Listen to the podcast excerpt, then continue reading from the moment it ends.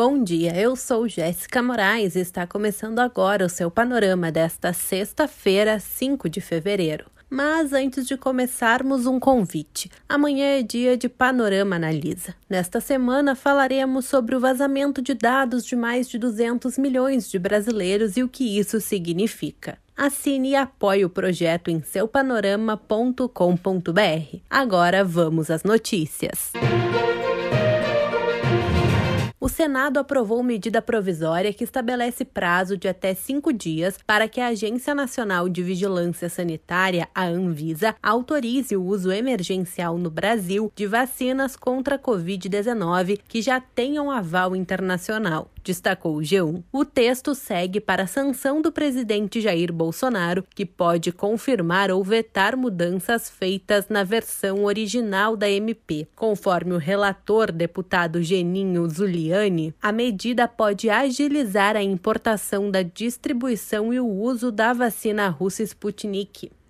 O portal R7 noticiou que os insumos da AstraZeneca necessários para que a Fiocruz produza as primeiras doses da vacina contra o coronavírus de Oxford na unidade de Biomanguinhos, no Rio de Janeiro, chegam da China no sábado. A fábrica de Biomanguinhos já está preparada para o invase de cerca de 15 milhões de doses por mês, mas só não o fez até agora pela falta do ingrediente farmacêutico ativo, o IFA. Os planos da Fiocruz seguem sendo de entregar ao Ministério da Saúde mais de 100 milhões de doses até o fim do primeiro semestre. O Brasil chegou à marca de 228.795 óbitos por coronavírus desde o começo da pandemia, segundo a Agência Brasil. Nas últimas 24 horas foram registradas 1.232 mortes. Já o total de pessoas infectadas é de 9.396.293, sendo 56.873 novos casos no último dia. Em número de vacinados, o país ultrapassou hoje a marca dos 3 milhões de imunizados com contra a Covid-19. Ao todo, 3 milhões 43 mil 108 pessoas já receberam a vacina, segundo informações fornecidas pelas secretarias de saúde de 26 estados e do Distrito Federal divulgados pelo UOL. A CNN informou que o Procurador-Geral da República, Augusto Aras, abriu um procedimento preliminar para apurar a atuação do presidente Jair Bolsonaro e do ministro da Saúde, Eduardo Pazuello, no enfrentamento da pandemia do coronavírus. Aras comunicou ao Supremo Tribunal Federal a abertura da apuração ao analisar um pedido feito por deputados federais do PCdoB que acusam Bolsonaro e Pazuello da prática de delitos de prevaricação e de perigo para a vida ou a saúde de outras pessoas. Os parlamentares parlamentares acionaram o Supremo criticando a atuação de Bolsonaro e Pazuello, particularmente no enfrentamento da pandemia nos estados do Amazonas e do Pará.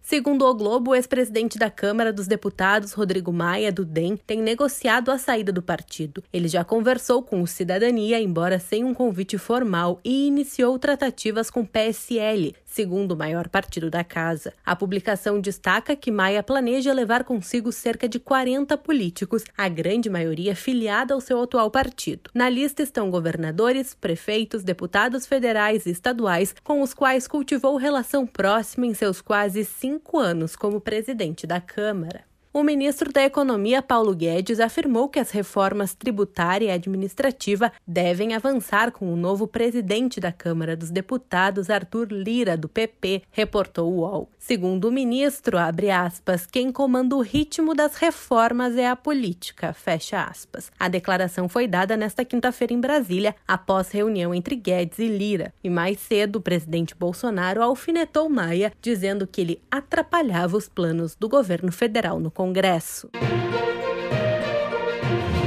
O município do Rio de Janeiro passou São Paulo e agora é a cidade com maior número de mortes no país por coronavírus. O Rio soma 17.535 óbitos pela doença desde o início da pandemia e a cidade de São Paulo 17.523. A Folha de São Paulo lembra que a capital paulista, porém, tem uma população consideravelmente maior do que a fluminense. São mais de 12 milhões de habitantes em São Paulo e mais de 6 milhões no Rio. A taxa de letalidade letalidade do coronavírus na cidade de São Paulo é de 3,7%. No Rio de Janeiro, chega a 9,18%.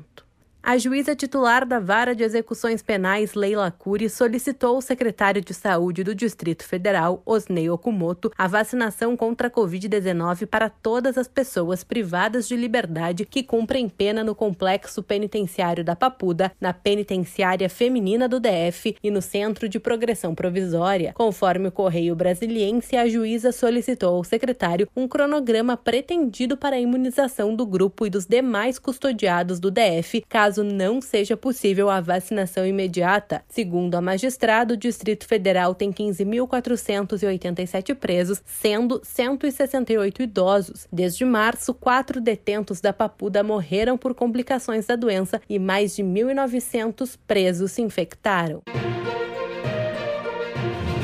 O governo do Reino Unido anunciou que vai financiar um estudo para avaliar a possibilidade de misturar vacinas contra a Covid-19, destacou a DW. Ou seja, aplicar uma vacina na primeira dose e uma segunda vacina na dose seguinte. Os testes clínicos envolvem mais de 800 voluntários com mais de 50 anos. Eles estão previstos para durar 13 meses e devem verificar se a resposta imunitária é maior ou menor do que o método recomendado pelas farmacêuticas. Serão testadas as combinações combinações entre as vacinas da Pfizer BioNTech e da AstraZeneca Oxford entre a primeira e a segunda dose, alternando também intervalos de 4 a 12 semanas entre as aplicações.